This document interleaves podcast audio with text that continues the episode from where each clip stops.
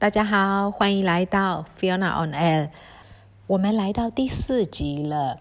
然后呢，我自己有重新回去听了前面三集的内容，就是听蛮多次的。听起来的感觉更像是在读稿，就是把一个工作做完，再念一个稿子那种感觉。比较没有在跟朋友聊天，在分享一些事情，然后再讲一些八卦吗？类似的那种那种感觉。那我其实是比较想要说，诶，像我在跟你讲分享我知道的事情，知道的缅甸的吃的，缅甸的文化啊，就是想要跟一个朋友聊天那样子的一个呃。氛围，我想要呈现的是这样子。那你们听的人呢？听的人，你们的感觉是怎么样呢？像一个朋友在跟你聊天吗？还是说好像在看新闻那种非常生硬的那种感觉呢？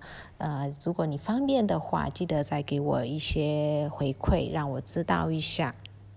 那今天要讲的是呃，缅甸文化。的一部分，呃，因为缅甸的地理位置是刚好在两个呃文明古国的中间，东边是中国，西边是印度。那这两个文明古国，无论是在人口的优势上面，土地面积的优势上面，文化的深度。广度，甚至是长久的程度，它都是世界级的啊！任何一个国家，如果你是临近这这个国家的其中一个国家，你就很容易被它的文化所渗透。何况我们是刚好夹在这两个文明古国的中间，所以你可以想象，我们到底有多少的。文化是被他们被这两个文明古国渗透进来，我个人觉得是蛮好的。呃，有文化的交流其实本来就是这样子。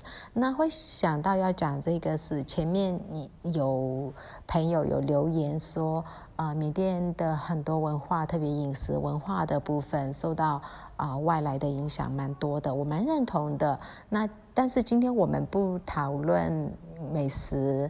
我们来讲一讲缅甸的服装。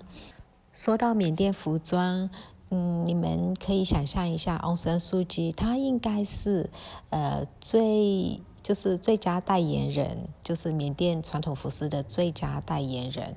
然后他把缅女性的那种美都呈现出来，优雅啊！缅甸的传统女性服饰真的很漂亮。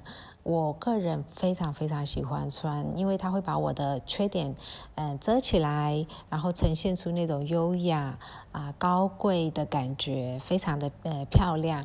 那男性的服装就没有这么样的迷人，我我我自己觉得啦。嗯，如果你有来过缅甸，你会知道说，缅甸男生也是穿裙子。但它我们不叫裙子，我们叫拢基，呃，但是它就是像裙子的东西。那我想要讲这个是，如果你去呃注意看一下缅甸的传统服饰，呃，你会发现我们在上半身包含包含呃头发的那个装束，然后呃上半身都非常的受中国影响，我们的上半身很像旗袍。呃，衣服的整个形状是比较接近旗袍的。我们的头发啊是盘起来的方式，也比较接近中国这边。因为印度会用那个纱丽把他们的头发啊呃。遮住，那缅甸是没有这个习惯的。缅甸的头发就是竖起来，把它高高的，呃，有点像那种宫廷的那种感觉。缅甸的传统发饰是这样子。那下半身呢？下半身其实就比较是像印度的萨利那种感觉，是隆基，就是一块布缝起来，然后你就绑一绑这样子，呃，比较呃。早以前，它后面还有呃裙摆呀什么的，现在就没有了，就是一个长的布缝起来，呃，把人类似裹起来的感觉。然后鞋子，鞋子也是比较偏东南亚这一边，不像中国那边是穿呃布鞋，那缅甸这边就是拖鞋。嗯，所以你可以看到说，我们在上半身的部分是比较接近呃中国，下半身的部分是比较接近。印度的有发现吗？然后呢，呃，男生也是哦，男生男生的上半身，嗯，可能比较不太容易看得到那么正式的上半身，因为多数的时候，你你女生的上半身服饰是蛮容易看得到的。男生上半身服饰，你可以在一些呃国会议员身上，或者是呃婚礼的新郎，那也都可以看得到。那它有点像唐唐装。就唐装的那种感觉，有一点点像，然后改良过的唐装，然后一样哦。下半身，下半身其实就是也隆基，它就是一个布围起来，更像印度这边的。然后呢，如果你看到呃，就是传统的缅甸男士帽子。我们可以先看一下啊，就是中国的帽子，历历朝历代的帽子，它其实那个官帽旁边左右两边都会有一个呃衍生的一个布还是什么状况的东西。那缅甸呢就没有两往两边都延伸，缅甸的官帽它就只有。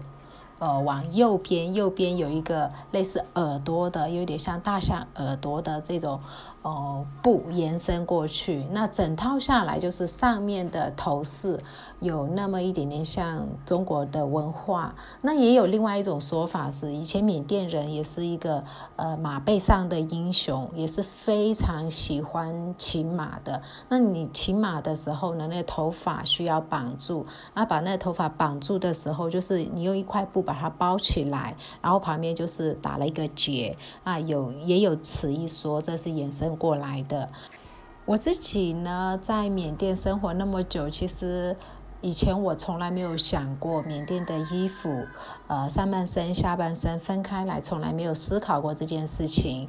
啊，这个是从呃一位作家乌丹面乌，我从他的。也一本书里面看到，他也是探讨缅甸受两个古文明国影响的一些一些文化渊源之类的东西啊。我从那本书里看到这个以后，我再去仔细的想一想，觉得哇，真的也真的，我们在我自己穿在身上的呃这这身衣服，原来有这么多背后有这么多有趣的事情。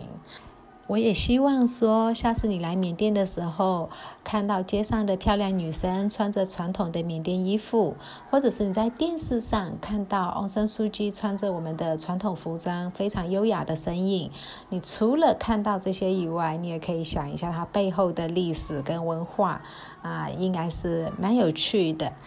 今天呢就到这里了。如果你有任何想要知道的跟缅甸有关的事情，你可以在留言里面跟我讲。啊，当然前提是我要知道。如果我不知道，我也没有办法告诉你。也许我可以去了解一下、研究一下。今天是星期一，那我不知道你是在边开车边听，还是说在捷运上面听，还是骑摩托车听。我希望我的声音让你的蓝色忧郁星期一不要忧郁。OK，下次见喽，拜拜。